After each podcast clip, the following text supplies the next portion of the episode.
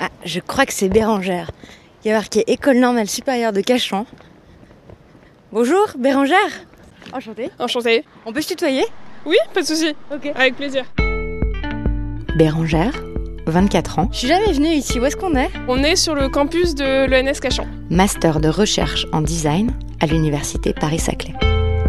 Ça sent la lessive. Oui, c'est normal, il y a la laverie euh, là-haut. Bah oui, c'est un lieu de vie, ce n'est pas seulement un lieu d'études. Et là, on est passé sur la partie euh, vraiment de campus de vie. Elle se prépare aussi à passer l'agrégation pour devenir professeur de design. Qu'on a les, les odeurs, euh, les, euh, un peu plus de bruit le soir, etc. Parce que ça devient vraiment le lieu de rassemblement et puis le lieu où les, où les gens mènent leur vie à côté de, à côté de l'école. C'est l'avantage d'avoir un campus, c'est que c'est animé en permanence, même quand il y a plus cours. Et, Toi, tu vis là? Ouais, moi je vis là depuis deux ans maintenant. Ça permet d'avoir euh, les cours juste à côté de la maison et de se lever cinq minutes avant de partir, ce qui est toujours agréable. Et là, on va au département de design donc. C'est ça, le département dans lequel j'ai intégré Cachan il y a cinq ans maintenant et dans lequel je fais mon master 2 actuellement. C'est un master 2 de recherche. On s'assoit sur, les, sur le Ouais, grillage sur le grillage. C'est pas très euh, design ergonomique quoi. Pas trop. Je suis née à Lyon, enfin en région lyonnaise. Euh, j'ai passé toute ma vie là-bas. J'étais dans une famille, euh, tout ce qui est de plus normal, je dirais. J'avais un grand frère, euh, mes parents, on avait une maison. Qu'est-ce qu'ils font dans la vie tes parents? Euh, ma mère est surveillante pénitentiaire. Finalement, c'est peut-être pas une famille si normale que ça. Et mon père est agent SNCF, enfin, maintenant retraité. Euh, J'avais des parents assez stricts, mais je les en remercie aujourd'hui parce que c'est ce qui me permet euh, d'être bien et épanouie dans mes études et de savoir où je veux aller et pourquoi. Donc j'ai passé mon enfance là-bas, j'ai fait mon école primaire dans ma ville de naissance et je suis partie en collège privé. Donc j'ai fait mon collège et mon lycée dans un lycée privé catholique avant d'intégrer euh, la prépa par la suite. Donc voilà. Pourquoi tu veux être chercheuse en design? Parce que euh, les... on a eu une grande période où le design finalement était justement euh, de l'esthétisme et euh, où c'était du marketing, on faisait des beaux objets pour les faire vendre.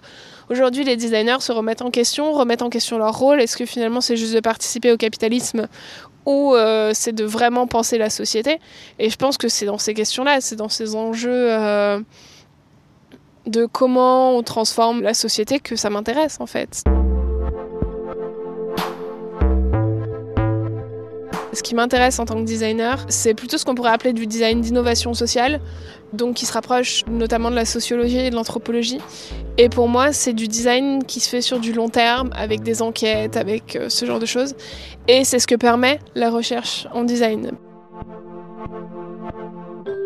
Alors, master de l'ANS Paris-Saclay. En fait, c'est une alternance de, de cours théoriques sur euh, l'histoire du design et les pratiques de designer et ce que nous, on a envie de faire comme recherche, et de cours un peu pratiques de projet et de dessin, parce qu'on fait aussi du dessin, euh, dit dessin scientifique. Je travaille sur les articulations temporomandibulaires.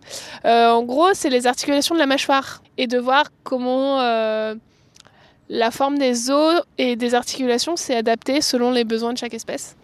On essaye de comprendre comment fonctionne le mécanisme, et de euh, communiquer ça par le dessin.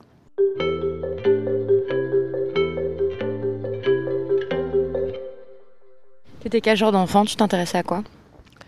Je m'intéressais déjà beaucoup à tout ce qui était artistique. Enfin, je faisais beaucoup de dessins, beaucoup de peintures, des petites. Alors, c'était pas des chefs-d'œuvre, hein, parce que évidemment, euh, quand on a 5 ans, mais euh, ma maman faisait de la peinture elle aussi, donc c'est vrai que c'était un, un centre d'intérêt familial, on va dire.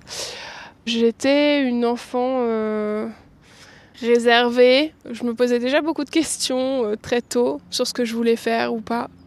Et depuis très jeune, euh, je veux faire enseignante. Depuis autant que je m'en souvienne, en fait. Déjà la sixième, je savais déjà que je voulais faire prof.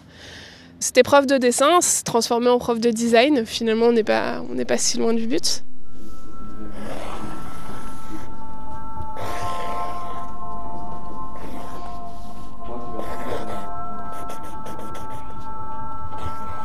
Eh ben, Moi, il y a des contextes particuliers qui me plaisent, notamment euh, que ce soit le milieu hospitalier, euh, du coup, parce que ça pose forcément le lien avec les patients, euh, le milieu carcéral, par tradition familiale. C'est-à-dire Forcément, c'est pas un travail où on revient sans rien dire à la maison et on peut le mettre de côté. C'est forcément des discussions qui viennent parce que c'est un milieu qui est lourd à gérer pour les travailleurs qui sont là-bas. Et puis parce qu'il se trouve que dans ma famille, ma mère n'est pas la seule personne à travailler dans le milieu carcéral. Donc c'est vrai que c'était un... C'est un milieu qui m'intéresse énormément parce qu'il est plein de contradictions, que ce soit sociétal, que ce soit social ou puis architectural finalement. Il y a énormément de questions qui se posent et qui mettent en jeu les tripes, on va dire. C'est vraiment se projeter en tant que designer, mais avec un vrai rôle social et sociétal, et euh, ça, c'est quelque chose qui m'intéresse. Tu penses qu'avec un meilleur design, tout le monde serait plus heureux et les prisonniers, les surveillants Je crois au fait qu'on puisse, si ce n'est changer les choses, poser les bonnes questions. Ça peut être des aménagements d'espace, euh, comment on va circuler, comment... Qu'est-ce que ça implique euh, pour les individus qui parcourent ces lieux créer un bâtiment, c'est bien, créer sa forme par exemple, c'est bien. Euh, se poser la question de comment il va s'insérer euh, dans le contexte urbain, comment les gens vont le percevoir, comment les gens vont se déplacer dedans, comment les gens vont en faire usage, c'est beaucoup plus intéressant. Et c'est le travail du designer. Si les architectes sont légitimes à travailler en prison, je pense que, parce qu'il faut bien de toute façon construire des prisons, ou pas, c'est la question aussi, je pense que le designer est légitime. Après, précisément pourquoi, euh, dans quel rôle, pour qui, etc., ça, c'est des questions euh, qui m'intéressent et que je suis en train d'essayer de, comprendre en fait. Pour ta thèse, toi, t'aimerais faire une thèse autour de ça? Oui, ça me paraît évident. C'est des questions que je me pose depuis beaucoup, beaucoup, beaucoup d'années. Et du coup, il serait peut-être temps d'y donner une réponse aussi.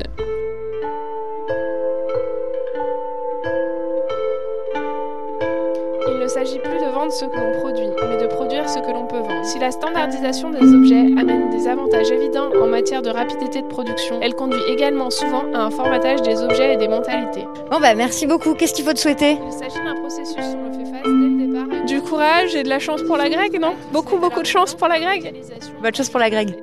Merci. Au revoir. Ciao Bérangère.